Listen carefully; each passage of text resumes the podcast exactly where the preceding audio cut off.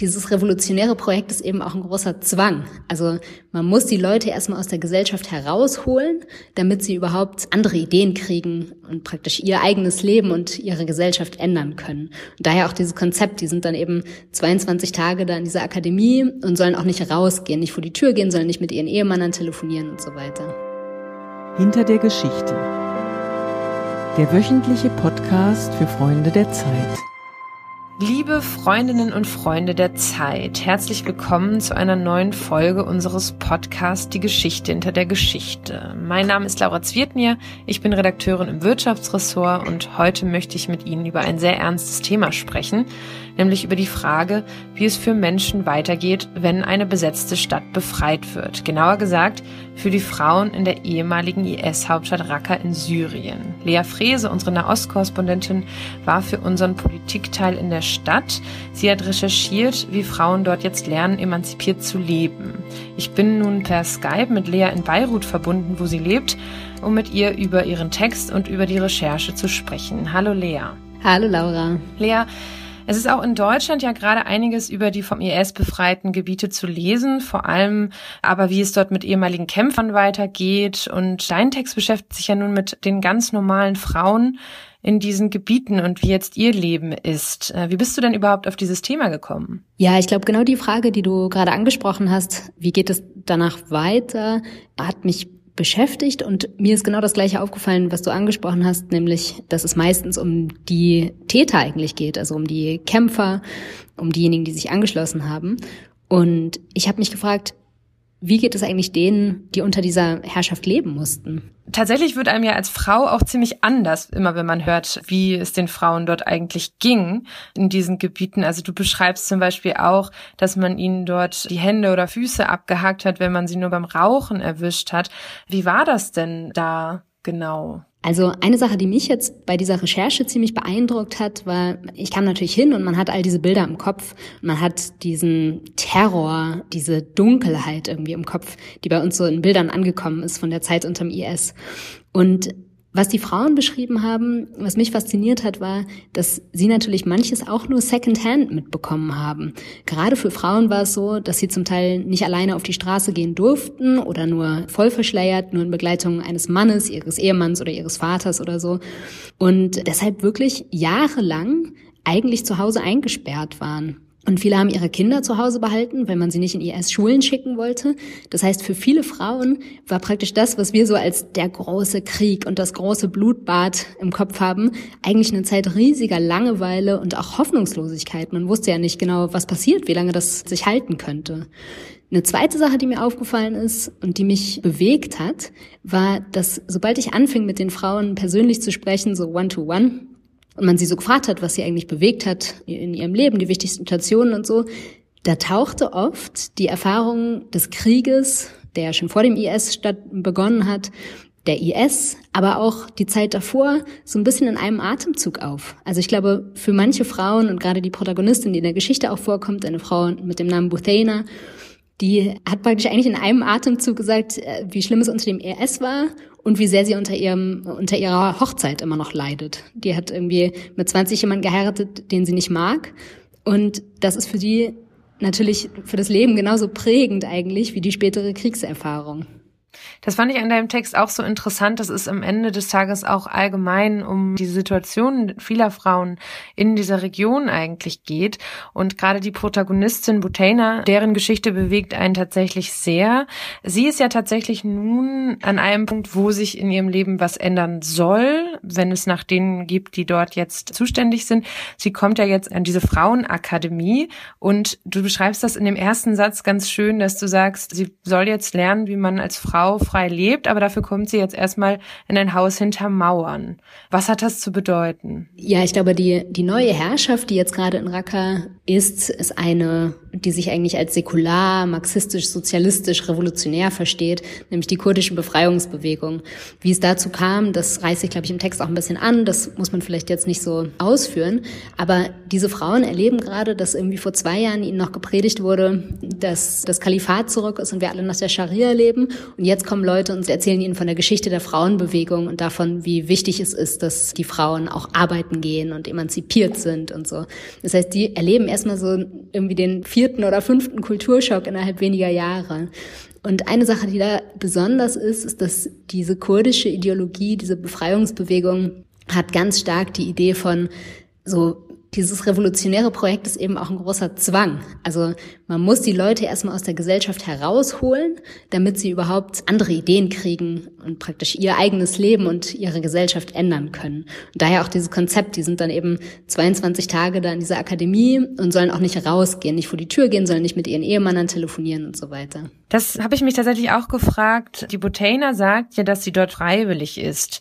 Ist das tatsächlich so oder ist es so eine Art Umerziehung, die jetzt verpflichtend für die Frauen ist? Also das ist eine ganz spannende Sache, weil es es ist freiwillig, da wird keiner hingezwungen und es gibt auch gar nicht so viele Plätze. Also in diesem Kurs, bei dem ich jetzt war, waren 36 Frauen und die finden eben so einmal im Monat statt. Das heißt, es ist jetzt nicht so, dass sie die ganze Stadt da zwangsrekrutieren. Auf der anderen Seite ist es so, dass unter dieser neuen Herrschaft Frauen verstärkt Jobs bekommen sollen, in der Stadtverwaltung zum Beispiel. Aber um einen guten Job dort zu bekommen, hilft es, sie haben es immer so formuliert, also es ist besser, wenn man die Akademie absolviert hat. Das heißt, es ist ein etwas zwanghaftes Anreizsystem. Und trotzdem hatte ich das Gefühl im Gespräch mit diesen Frauen, dass viele das, ne, irgendwie, die sind ja nicht dumm und jede findet da, glaube ich, auch ihre eigenen Freiheiten. Und ja, und alle Frauen, die ich gesprochen habe, für alle war es das erste Mal, dass sie länger als irgendwie ein paar Stunden oder vielleicht mal eine Nacht weg sind von ihrer Familie. Und das war das erste Mal für viele in ihrem ganzen Leben, dass sie sich jetzt mal ein paar Tage nicht um ihre Kinder, um ihre alten Eltern, um ihre Verwandten und so kümmern, sondern praktisch selber lernen. Okay, und die, wer ja auch sehr spannend ist in äh, deinem Text, sind natürlich diejenigen, die ihnen dort diese anderen Werte beibringen. Und das sind ja Kurdinnen wie zum Beispiel die Imina Osa, die dort an dieser Frauenakademie lehrt. Und während des Kriegs gab es ja auch viele Kurdinnen, die gekämpft haben, oder zumindest äh, hat man immer diese Bilder gesehen im Fernsehen hier bei uns. Wie ist denn speziell das Frauenbild unter diesen kurdischen Kämpferinnen oder beziehungsweise in diesem kurdischen, in der kurdischen Gesellschaft selbst? Ich würde sagen, das ist zwiegespalten. Es spielt eine sehr, sehr prominente Rolle in der Ideologie, die äh, ja, beeinflusst ist vom Abdullah Öcalan und dieser ganzen PKK-Bewegung in der Türkei, also eigentlich eine eine säkulare marxistische Befreiungsbewegung, äh, Öcalan selbst hat mal gesagt, die Befreiung der, der Völker beginnt bei der Befreiung der Frauen. Das heißt, es ist irgendwie, es ist verankert und es ist ein großes Motiv. Und es wird auch sehr viel stärker gelebt und so in der, in der Hierarchie ausgeführt, als man, als es so eine reine Propaganda wäre. Das heißt, es gibt wirklich ein Quotensystem. 40 Prozent aller Posten müssen mit Frauen besetzt werden und so weiter. Letztlich sind trotzdem Männer an der Spitze. Und es ist, ich hatte jetzt nur einen kleinen Eindruck, aber es wird immer wieder, man kriegt immer wieder mit, dass am Ende irgendwie doch vielleicht Männer mehr Macht haben als ihre ihnen offiziellen gleichgestellten Frauen. Was ich aber auch beobachten konnte, war, dass es einfach unfassbare neue Freiräume schafft oder Spielräume schafft. Und ich war sehr, sehr beeindruckt. Ich habe ein paar der äh, höchstrangigen Frauen getroffen, die es dort gibt in, in Nordsyrien. Also die Emina Osa im Exekutivkomitee der Partei. Ich habe eine andere getroffen, die praktisch die, die, die Frauen in der Armee anführt. Und diese Frauen haben auch nutzen einfach den Spielraum, den sie haben, auch für ganz eigene Projekte. Unter anderem diese Frauenakademie, die ich besucht habe. Das war sehr, sehr interessant zu sehen. Ich habe noch eine kleine Begegnung, die, die, die ich ganz denkwürdig fand. Ich habe nämlich die Chefin der Armee da. Wir hatten ein längeres Gespräch über die Politik und die Region und so weiter. Ging viel irgendwie um Strategisches, also alles recht sachlich. Und am Ende sind wir noch mal kurz auf das Thema Frauen gekommen. Und irgendwann meinte ich, wir hatten praktisch schon so ein bisschen gebondet. Und dann fragte ich sie jetzt mal unter uns, also wenn Sie bewerten müssten, so von der Skala von 0 bis 10, wie weit ist das denn gekommen jetzt hier mit der Gleichheit? Wie viel, wie, ja, wie stark sehen Sie denn die Frauenrechte wirklich? Und dann war sie erst so ein bisschen, hm, ein bisschen rumgedruckst und so ein bisschen verlegen und so, ich sie da so ein bisschen festgenagelt habe. Und irgendwann guckt sie mich so an und lächelt so ein bisschen und sagt, vielleicht so vier. Und das fand ich ganz schön, weil es war irgendwie ein Moment, der recht ehrlich war oder wirkte. Das passt jetzt zu dem, was ich dich unbedingt noch fragen wollte und was du gerade auch schon so ein bisschen angesprochen hast, nämlich die Männer dort überhaupt. Also es, es ist ja schön, wenn es ganz viele gute Ideen gibt oder auch wenn Frauen jetzt auf solche Akademien gehen oder sich damit mehr beschäftigen oder zumindest die Möglichkeit bekommen, sich zu emanzipieren, sagen wir jetzt mal so. Aber ganz oft stehen ja vor allem Männer dieser Emanzipation im Weg und ganz oft auch nicht nur unbedingt jetzt in irgendwelchen Positionen, sondern auch zu Hause in der Familie. Wie ist das denn bei den Protagonisten, die du getroffen hast? Ja, erstmal glaube ich, das stimmt und es sind, glaube ich, oft Mechanismen, die viel subtiler sind als das, was man jetzt denken würde. Irgendwer, irgendein Mann kommt und verbietet etwas oder irgendein ein hochrangiger Politiker setzt sich dann doch durch oder so. Ich glaube, was viele Frauen als viel beklemmender empfinden, ist einfach das, was so als Normalität erachtet wird. Und ich habe für die Geschichte ja den Ehemann dieser Frau Buthaina getroffen, der Protagonistin, die mir erzählt hatte, ne, dass sie früh verheiratet war und eigentlich unglücklich. Sie ist die Zweitfrau dieses Mannes. Und er ist ein religiöser, ein religiöser Mann, ein, war Imam. Dann habe ich ihm gegenüber gesessen und wir haben auch irgendwie länger geredet. Das war ein bisschen, ja, so eher, eher ein Apparatschik, wenn ich das so sagen darf. Und irgendwann kam mal die Frage auf, ja, aber wenn die Buthaina, die lernt ja jetzt ganz viel über Emanzipation und über andere Rollen auch im Haus, ne, irgendwie nicht nur Hausfrau sein und so. Was denn, was ist denn, wenn sie das, wenn sie das dann auch einfordert? Also irgendwie würden sie dann auch mm, kochen lernen oder irgendwie mehr zu Hause bleiben und so? Das, nee. Nein, natürlich nicht. Und das war so ein Moment, in dem man dachte, und er hatte seine Frau, er hatte sie selber ermuntert, sagte er, dorthin zu gehen. Er gehört auch zu dieser, hat sich so in dieser neuen, unter den neuen Herrschern ist er auch aufgestiegen und hat jetzt auch einen Posten, also unterstützt das alles durchaus. Aber wenn es dann um sein eigenes um seinen eigenen Haushalt ging, dann war wieder Schluss. Und ich glaube, das war so ein Moment, in dem man irgendwie viel deutlicher merkte als in aller Theorie über männliche Dominanz. In diesem einen Satz steckte sehr viel mehr Wahrheit, glaube ich, als in, in vielem, was man so dazu lesen kann.